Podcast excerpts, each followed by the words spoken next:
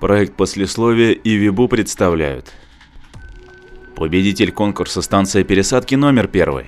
Балкунов Андрей. Не тот ревизор. Идея конкурса принадлежит Григорию Неделько.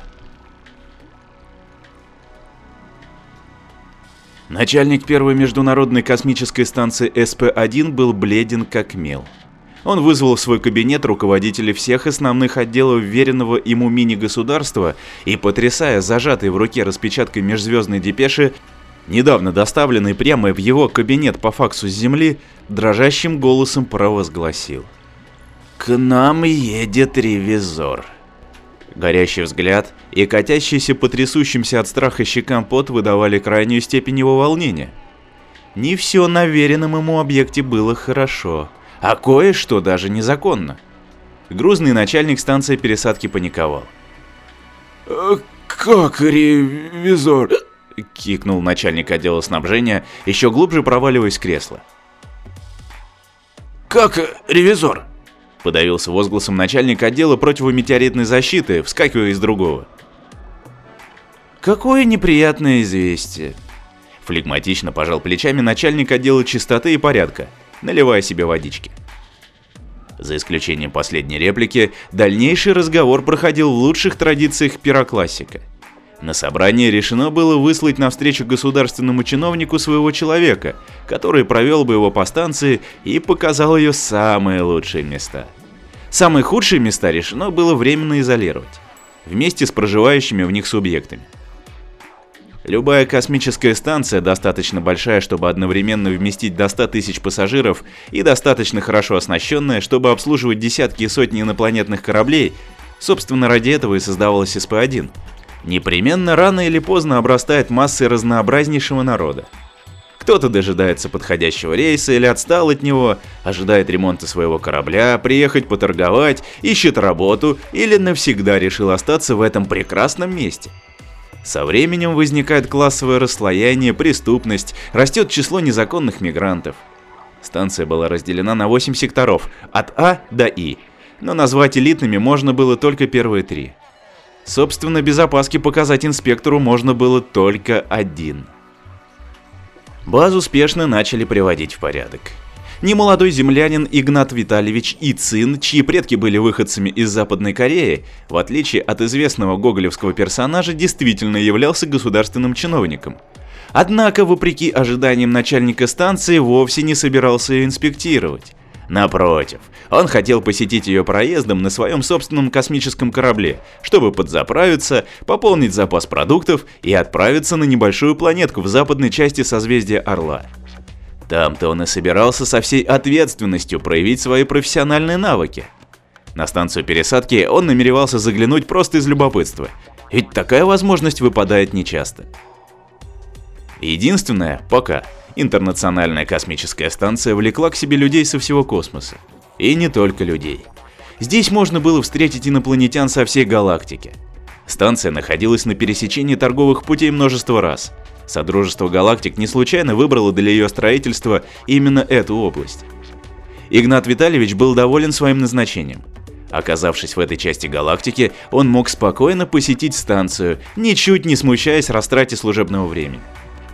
Его коллега, арктурец Витольд Йоргенсторн, действительно следующий на станцию с ревизией на другом корабле в эконом-классе регулярного пассажирского рейса человеческих космолиний, был напротив очень зол. Он был грузин, труден на подъем и весьма недолюбливал человеческую расу. В свое время его народу довелось славно повоевать землянами на уничтожение. К счастью, обе расы выжили, но взаимное недовольство сохранилось до сих пор. То, что на одну и ту же станцию независимо друг от друга одновременно направлялись два государственных чиновника высокого ранга, было абсолютной случайностью. В салоне космолета, в котором летел Арктурец, было жарко, шумно и чересчур воняло людьми. Арктурец уже который час пробовал заснуть, но царящая в салоне возбужденная атмосфера мало способствовала этому приятному занятию. Прозвучал сигнал, и командир корабля забубнил по внутренней связи что-то на своем странном языке. Стюардесса, покачивая бедрами, покатила по проходу тележку с напитками. Компания землян, сидящих впереди, снова начала горланить свои глупые песни. У них намечался какой-то праздник. Конец года? Что за чушь? Жабоподобный арктурец недовольно заквакал. Его злило все. Негаснущий в салоне свет, мешающий спать, храпящий в соседнем кресле толстый землянин, горланящие пассажиры, радующиеся неизвестно чему, компания, не сумевшая купить билеты первого класса и вынудившего его ехать в общем салоне, теснота и вонь человеческого транспорта. Его следующему клиенту не светило ничего хорошего. Настроение арктурца было окончательно испорчено. В нескольких световых годах от него Игнат Витальевич с присущей восточной крови обстоятельностью, как всякий законопослушный гражданин при заполнении регистрационной карты на подлете к станции, честно указал свою должность. О месте назначения ввиду секретности он умолчал. Командование станции пришло в боевую готовность и приготовилось к встрече. Специально для высокого гостя были открыты сектора А, Б и В – все остальные заблокированы, а проходы в них в избежании ненужного любопытства инспектора тщательнейшим образом замаскированы. Нужные люди и не люди предупреждены. Криминальные структуры на время пребывания чиновника на станции свернули свою деятельность и временно затаились. Торговцы прятали контрабандный товар, представители закона впервые за всю историю станции, или по крайней мере ее человеческого сектора, принялись исполнять свои обязанности – то, что Игнат Витальевич прибыл на станцию первым, также было случайностью. Ежик Шен, денебец по происхождению и личный секретарь начальника отдела чистоты и порядка, встретил его в ангаре прибытия возле трапа. После стандартного обмена любезностями гостю было предложено проследовать в гостиницу, одну из лучших в А-секторе – но тот отказался и изъявил желание немедленно начать осмотр базы, чем только подтвердил опасения ее хозяина касательно цели своего прибытия. Однако к немалому облегчению всех руководителей станции высокопоставленный гость предпочел начать с увеселительных заведений. Лучшие бары и рестораны были открыты к его услугам, лучшие лавки и торговые дома предлагали ему скидки на свои товары. Черный рынок «Увольте, у нас все очень законно. Мы пристально следим за соблюдением правил торговли и не опускаемся до столь низких вещей. Не смотрите на эту дверь, это подсобка. Да, в ангаре. Не задерживаемся, проходим мимо». Лучшие мастерские и ремонтные доки занялись заправкой и ремонтом его корабля. Разумеется, бесплатно. Покраска за счет заведения. Вы наш миллионный клиент. Гость был очень доволен оказанным вниманием. За ним наблюдали. Начальник станции, прильнув к мониторам камер наблюдения, не сводил с него глаз. Глава отдела скрытно и неотступно следовали за инспектором, готовые в любой момент прийти на помощь секретарю, чтобы подхватить гостя, объяснить, рассказать. Отвлечь. Только начальник отдела чистоты и порядка флегматично курил в сторонке, не принимая участия во всеобщей суете. Человеческий сектор станции готовился к празднованию Нового года – и пусть до самого торжества оставалась еще целая неделя, земляне активно украшали станцию, заряжая духом праздника инопланетян. Это очень привлекало гостя. Он разгуливал по станции, восхищаясь ее красотой и размахом. Ежик Шен изо всех сил старался угодить ему во всех подробностях, расписывая и приукрашивая ее возможности. Он водил его по шумным коридорам, забитым разномастным народом, показывал просторные, украшенные к торжеству залы, торговые, игровые, мастерские и вовсю демонстрировал свои ораторские качества. Гость восхищался архитектурными изысками. Станцию проектировали лучшие специалисты и архитекторы всех разумных раз галактики. И одной неразумной, но об этом принято умалчивать. Каждый из них привнес в ее внешний вид и внутреннюю структуру частичку своей культуры – гость посетил казино. Где, кстати, едва не оставил весьма внушительную сумму, однако начальник отдела досуга и всяческих увеселений, следивший за ним в это время, успел вовремя отдать необходимые распоряжения, его люди всегда отличались расторопностью, и гость умудрился сорвать джекпот. При этом он весьма глубоко залез в карман самого начальника отдела увеселений, однако на это можно было закрыть глаза. Ежик Шен искренне радовался за гостя. Тот с восточным хладнокровием лишь благосклонно кивал. Многочисленные казино и публичные дома перемежали рестораны и бары. В одной из забегаловок второго этажа сектора В к ним пристал какой-то старик с растрепанной бородой и в потертом комбинезоне космического почтальона. Он просил их спеть вместе с ним и постоянно вспоминал какой-то бар, где, по его словам, подавали лучший напиток во вселенной. Он приглашал их отправиться туда вместе с ним. Охрана, повинуясь сигналу Ежик Шенна, среагировала быстро и, на удивление тихо и вежливо, вывела старика из бара. Гость с удивлением наблюдал за этой сценой, и чтобы отвлечь его, Ежик Шен предложил познакомиться, наконец, с начальником станции. Гость не возражал. Начальник станции, вымученно улыбаясь и поминутно платком утирая с лба пот, радушно приветствовал гостя. Глава отдела вторили его словам. Начальник отдела чистоты и порядка флегматично салютовал сигарой. Высокий гость с по-восточному высокомерным безразличием внимал льстивым речам и с истинно русской открытостью радостно принимал дорогие подарки. Дальнейший осмотр станции они проводили вместе. Начальник ее очень удивляло, что инспектор не проявлял ни малейшего внимания к инфраструктуре станции.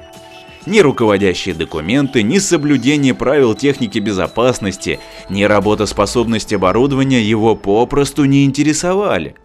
Гость, наплевав на восточное высокомерие, от души веселился. Нельзя сказать, что такое положение вещей руководителей станции не радовало. К несчастью, закончилось все очень скверно.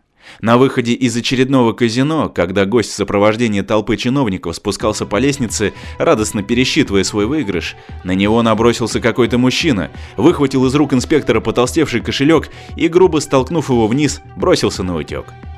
Он уже давно следил за этой группой хорошо одетых весельчаков, сорящих деньгами, и выбрал подходящий момент для ограбления. Никого из хозяев базы он по неопытности своей не узнал. Расчет воришки был верен. Вместо того, чтобы ловить его, те принялись помогать потерпевшему. «Господи, какой ужас!» Заламывал руки начальник отдела снабжения, беспомощно топчась возле распластавшегося на полу инспектора. «Кошмар, кошмар!» Метался между людьми начальник отдела противометеоритной защиты, цепляясь за рукава прохожих. М-да, неприятное происшествие. Флегматично пожимал плечами начальник отдела чистоты и порядка, вызывая по коммуникатору медицинскую бригаду. При падении с лестницы чиновник сломал ногу. Впрочем, даже вынужденно посетив медицинский сектор, он не утратил своего благодушия. Воришка был пойман и соответствующим образом наказан. Деньги возвращены, и повода обижаться на руководителя станции у него не было. Остаток дня он провел в постели. Вечером объявили о прибытии пассажирского транспорта и попросили освободить место в ангаре. Чиновник, вспомнив, где он оставил свой корабль, спешно начал готовиться к вылету. Ему помогли добраться до корабля, закованные в гипс ногой и костылями передвигаться самостоятельно он пока не мог. Прощание вышло быстрым. Ежик Шен, валящийся с ног от усталости, хрипя осипшим от многочасовой болтовни голосом, сдавленно попрощался – Начальник станции в сердцах утирал слезу и махал платочком вслед закрывающемуся люку. Руководители отделов неуверенно переминались позади. Начальник отдела чистоты и порядка, предчувствуя беду, всматривался в огромный монитор, висящий под потолком, на который транслировалась картинка с наружных камер, показывающих ближайшие окрестности станции. Там, среди мрачной пустоты космоса, к станции медленно приближалась маленькая искорка пассажирского корабля. Через некоторое время ревизор покинул станцию пересадки. Огромная неповоротливая туша пассажирского лайнера, исходя паром и тихо гудя, умостилась посреди ангара. Для нее пришлось освободить много места. Вокруг сразу засуетился обслуживающий персонал, очищая, заправляя, приводя в порядок. Подкатили трап. В помещение ангара, возбужденно гудя, покатилась шумная толпа встречающих. Вскоре объявили высадку пассажиров. Витольд Йоргенсторн, пригнувшись, чтобы не удариться головой о притолоку, вышел из люка и с отвращением оглядел зал. Его не встречали, хотя руководство станции было заранее предупреждено о его визите.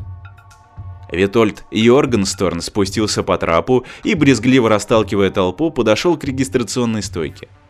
Его не встречали, хотя он лично отправлял письмо к местному начальству. Витольд Йоргенсторн, помянув недобрым словом нерасторопность землян, недовольно заквакал и направился прямиком в кабинет начальника станции.